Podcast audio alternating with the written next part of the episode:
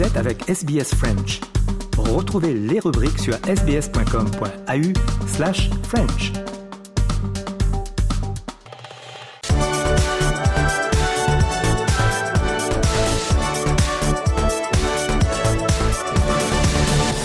Europa Voice euh, numéro 122 et comme à chaque épisode, je suis avec Nathanaël Bloch. Euh, salut Nathanaël. Salut Christophe. Ah, on va parler, ouais, on va parler de, de deux sujets très importants, euh, mais on va commencer avec la Slovaquie, la Slovaquie qui est allée aux urnes et un peu sans surprise, la Slovaquie qui tourne, qui vire vraiment à droite avec l'élection de Robert Fico, euh, Robert Fico en anglais ou dans le slovaque, dans mon meilleur slovaque.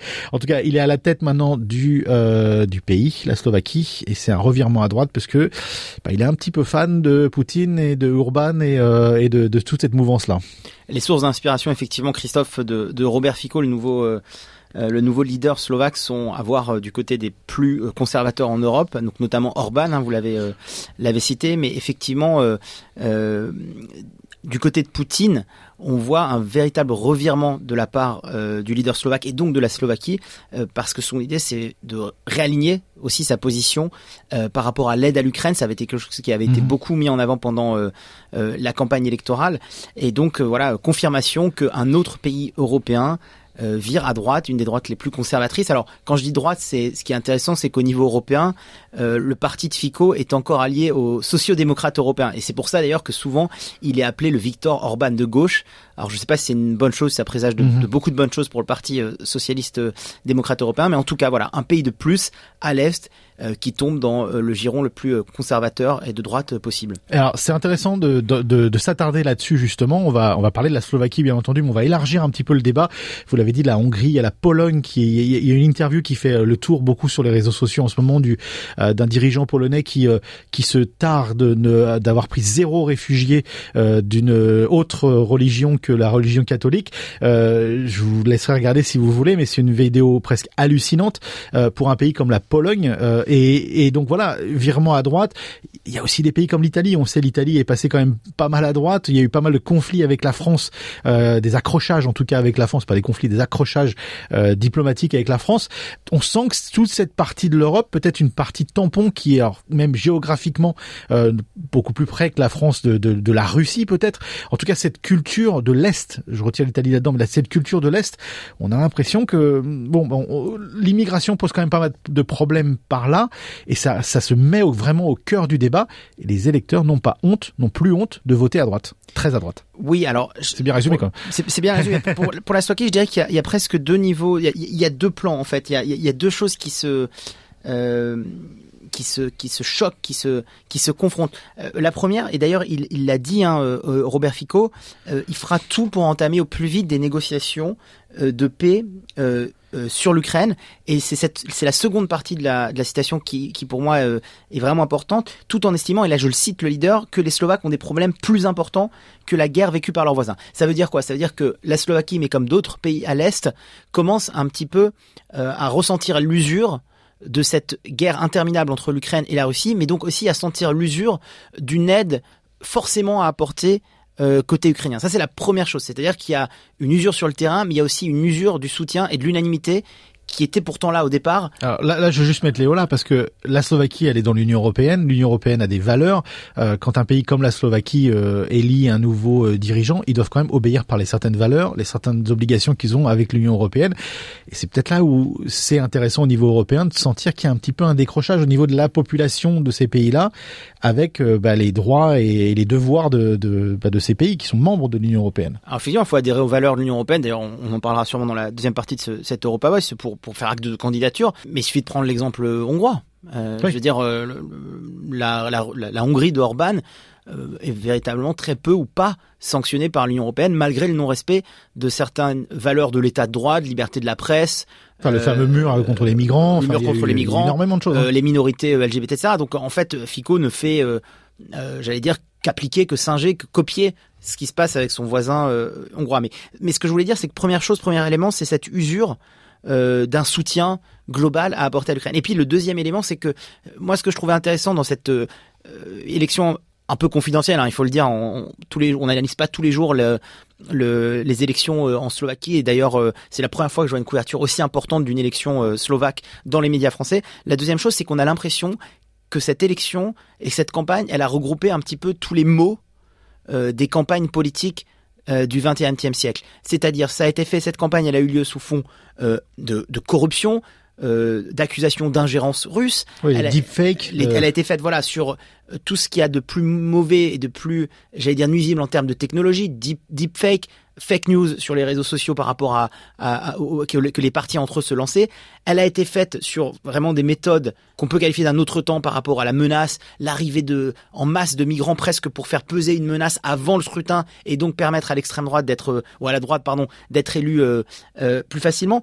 Donc vraiment c'est intéressant parce que cette élection slovaque assez confidentielle, encore une fois, elle réunit tous les mots du 21e siècle en rapport avec euh, la technologie, euh, les fake news, les manœuvres politiciennes. Et, ce qui est intéressant, c'est que il y aura pas de contestation parce que c'est aussi sorti des urnes.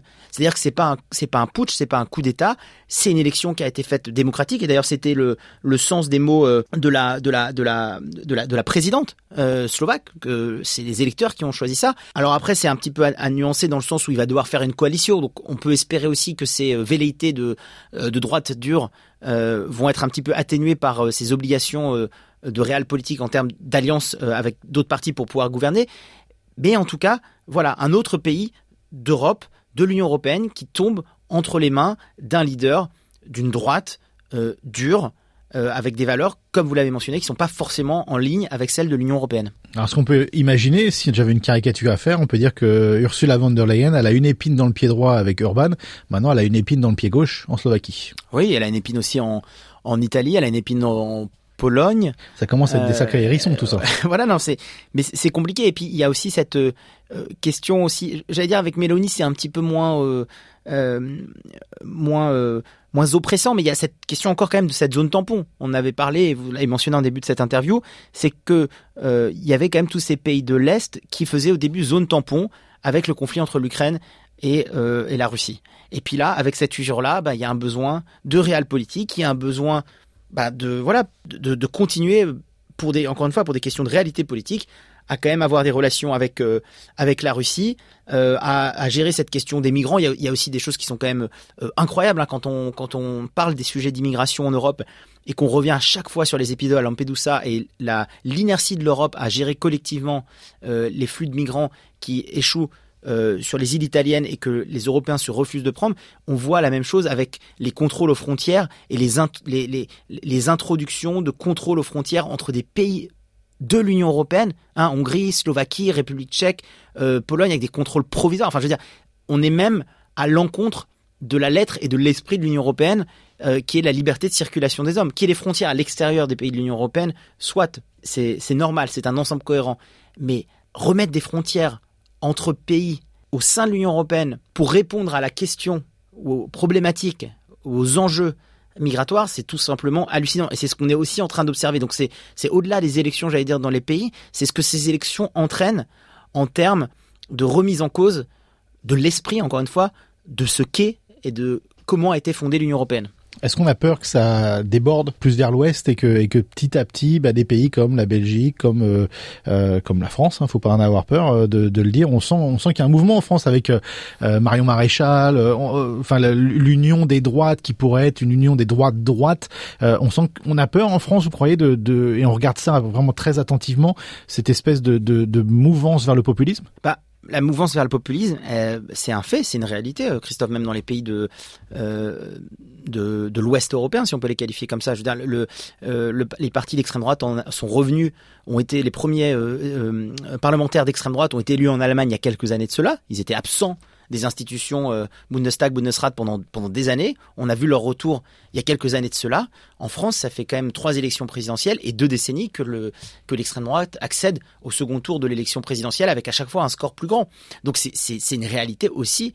Euh, ce populisme-là, cette extrême droite, cette droite extrême, c'est une réalité pas seulement dans les pays euh, d'Europe de l'Est, mais c'est aussi une, réalité dans les pays, dire, fondateurs, Belgique, Allemagne, France, Italie de l'Union européenne. Allez, deuxième partie d'Europa Voice, toujours avec euh, Nathanaël Bloch dans les studios. Parlons maintenant eh bien d'adhésion à l'Union européenne plus largement, et puis on va se focaliser sur un pays comme la, Moldavie. Euh, Faites-nous le point un petit peu de, cette situation, parce que c'est encore une fois, et on l'a vu encore en première partie, la Moldavie peut être un pays aussi qui est un peu borderline, euh, en tout cas sur leur attitude, euh, mais ça pose la question de l'adhésion euh, à l'Union européenne. Alors la toile de fond, Christophe, dans ces questions d'adhésion, c'est toujours la même. C'est la problématique de l'élargissement de l'Union européenne au vu de ses manquements en termes d'approfondissement. Est-ce que l'Union européenne des 28 moins 1, j'aime bien rappeler qu'au moment où on était 28, il y a encore peu d'années de cela, mais est-ce que euh, le manque d'intégration des politiques des 27 actuellement permet véritablement, et euh, dans des conditions euh, saines, d'envisager l'élargissement de cette même union à 6, 8, 10 pays principalement des pays d'Europe de l'Est. Ça, c'est vraiment la question, c'est la toile de fond, et on en a parlé dans beaucoup d'épisodes d'Europa. Mais il y a une deuxième toile de fond qui s'est rajoutée euh, ces, dernières, euh, ces dernières années, ou cette dernière année et demie, c'est le conflit en Ukraine. C'est le conflit entre l'Ukraine et la Russie. Parce que, on l'avait, vu, hein, quelques jours à peine après l'invasion de l'Ukraine par la Russie, l'Ukraine toque ou retoque à la porte pas, pas, seulement de l'institution européenne, mais aussi la porte de l'OTAN. Il y a véritablement quand même cette Union européenne qui est, vécue, qui est, qui est vue comme un facteur de paix pour beaucoup de pays d'Europe de l'Est qui n'y appartiennent pas. Et puis, c'est pas seulement l'Ukraine, hein, c'est la Moldavie, puisque c'est le pays dont, on parle et qui maintenant est sous le feu de l'actualité. La présidente euh, moldave, elle, en mai dernier, avait signé un accord sur la création d'un registre des dommages causés par l'agression de la Fédération de Russie contre l'Ukraine. Alors, c'était pas dans les institutions euh, de l'Union européenne, c'était au Conseil euh, de l'Europe. Mais en fait, clairement, la position de Chisinau, c'est de dire la Russie nous menace directement, aidez-nous, ouvrez-nous les portes de l'Europe, qu'on puisse être protégé parce qu'il y a une menace euh, directe. Et donc, vraiment, c'est intéressant parce que il n'y a plus que cette toile de fond de élargissement versus euh, approfondissement. Il y a aussi est-ce que finalement on n'ouvrirait pas plus rapidement les vannes de l'Union européenne parce que là il y a une menace directe et que la seule solution et la seule entité politique capable de nous protéger, c'est l'Union européenne. Et ça, c'est bon, c'est clé pour la Moldavie. Ça peut être clé pour bien d'autres pays, euh, notamment l'Ukraine. Vous l'avez dit également. Euh, Est-ce qu'il y, y, a un côté un peu cynique quand même dans de certaines parties de l'Europe qui tenterait à dire que bon, on se sert un peu de ça quand même pour accélérer euh, un processus qui au final est quand même assez long. On l'a vu avec d'autres pays pour intégrer, euh, comme comme la Macédoine du Nord par exemple, où ce, ce processus de décision d'intégration, il est très long. Est-ce que si on est un peu cynique, on peut aussi se dire bon, ok, ça ça met un petit peu le pied à l'étrier, euh, ça, ça ça ça raccourcit un peu les délais? Je sais pas si c'est du cynisme ou c'est vraiment encore une fois de la réelle politique ou de la géopolitique parce que on a parlé de, la Moldavie, de l'Ukraine, mais c'est la même question qui se pose dans les Balkans euh, occidentaux, dans euh, dans ce qui va être Macédoine du Nord, euh, Serbie, Monténégro, Albanie, Bosnie-Herzégovine et Kosovo. C'est la même question. De, l'élargissement de l'Union européenne pour ne plus être sous la sphère d'influence d'un voisin qui devient de plus en plus pressant, dangereux, et c'est surtout une manière de reconstruire encore une fois une économie forte, une politique forte après des années de guerre là en l'occurrence euh, dans les Balkans. Donc la question, non, je crois que le vrai cynisme ce serait que l'Union européenne accueille à bras ouverts ou en tout cas dise par principe oui. Euh, sans véritablement montrer à ces pays que ça va prendre des, des années parce que euh, c'est pas seulement faire acte de candidature des pays, enfin c'est pas seulement demander à adhérer à l'Union européenne, c'est après il y a l'étude d'un dossier pour voir si ces pays-là peuvent effectivement candidater euh, pour adhérer à l'Union européenne. Donc c'est presque une sélection pour savoir si vous avez le droit, pour savoir si ces pays ont le droit de faire officiellement acte de candidature. Donc c'est une étape encore préliminaire. Mais d'ailleurs, sur, sur, cette question du, du, cynisme, sur cette question de, de, de, quoi faire et comment l'Europe euh, euh, se comporte, là, il y a eu un, un, rapport qui a été qui a été fait au niveau de de l'Union européenne par par plusieurs chercheurs en, géopolitique et qui montrait justement qu'il y a encore beaucoup de choses à faire du côté de l'Union européenne, notamment une révision de certaines règles, la règle de la euh, de la décision, enfin la règle de l'unanimité, que en fait il va falloir peut-être alléger cette règle-là parce que déjà qu'à 27 c'est compliqué, à plus ça va encore être plus compliqué et une autre question que moi je trouve un petit peu dangereuse euh, et on pourra en parler peut-être dans un prochain épisode d'Europa, c'est la question presque d'une Europe euh, à plusieurs vitesses. C'est-à-dire que si on intègre d'autres pays au sein de l'Union européenne, est-ce que euh, finalement, donc en plus de cette révision de la règle de l'unanimité, est-ce que finalement on va pas euh, se dire qu'il euh, y a une Europe, par exemple, qui participe aux politiques les plus intégrées de l'Union européenne, c'est la question par exemple de la, zone euro ou de l'espace Schengen, mais il peut y avoir un second ensemble d'États membres qui, ne participent pas forcément aux mêmes politiques. Et il y a même, euh, euh, par exemple, des pays qui ne pourraient, qui pourraient ne pas appartenir au marché unique, euh, enfin pardon, qui, n'appartiendraient qu'au marché unique sans appartenir à l'Union européenne. Et puis après, il y a encore même une, une étape ou ou un niveau supplémentaire qui est celui simplement de pays qui coopéreraient et ça c'est à, à, analyser à la lumière de de la communauté politique européenne une espèce d'autre pas institution, mais un autre groupe de deux pays qui a été lancé euh, en, en, 2002 qui regroupait en 2022 pardon, et qui regroupait plus des pays qui appartiennent géographiquement à l'Europe. Donc, vous voyez, il y a, y a, plein de questions qui sont encore à être résolues avant que ces pays puissent, euh, j'allais dire de manière constructive, faire acte de candidature pour intégrer l'Union européenne. À mon avis, il y a une autre question par-dessus tout ça, c'est euh, l'aide américaine, parce qu'on sait que la Moldavie, c'est un pays qui est sous perfusion américaine. Il y a d'autres pays dans cette région qui le sont également. Euh, ça voudrait dire aussi peut-être potentiellement abandonner cette aide américaine si euh, un pays comme la Moldavie rejoignait l'Europe, parce que les deux sont pas forcément compatibles. Ça, ça rentre en jeu aussi, donc ça, ça, ça vient un peu en conflit avec entre guillemets, je vais pas dire l'ingérence, mais la position, le positionnement américain dans la région.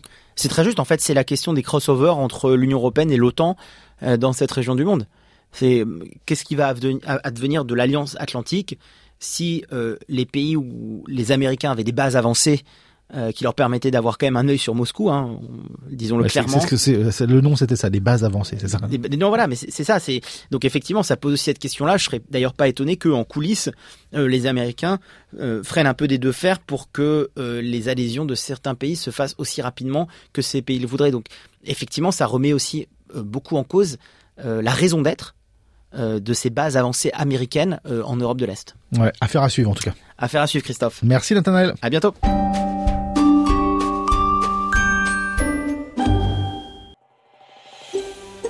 Vous voulez entendre d'autres rubriques comme celle-ci?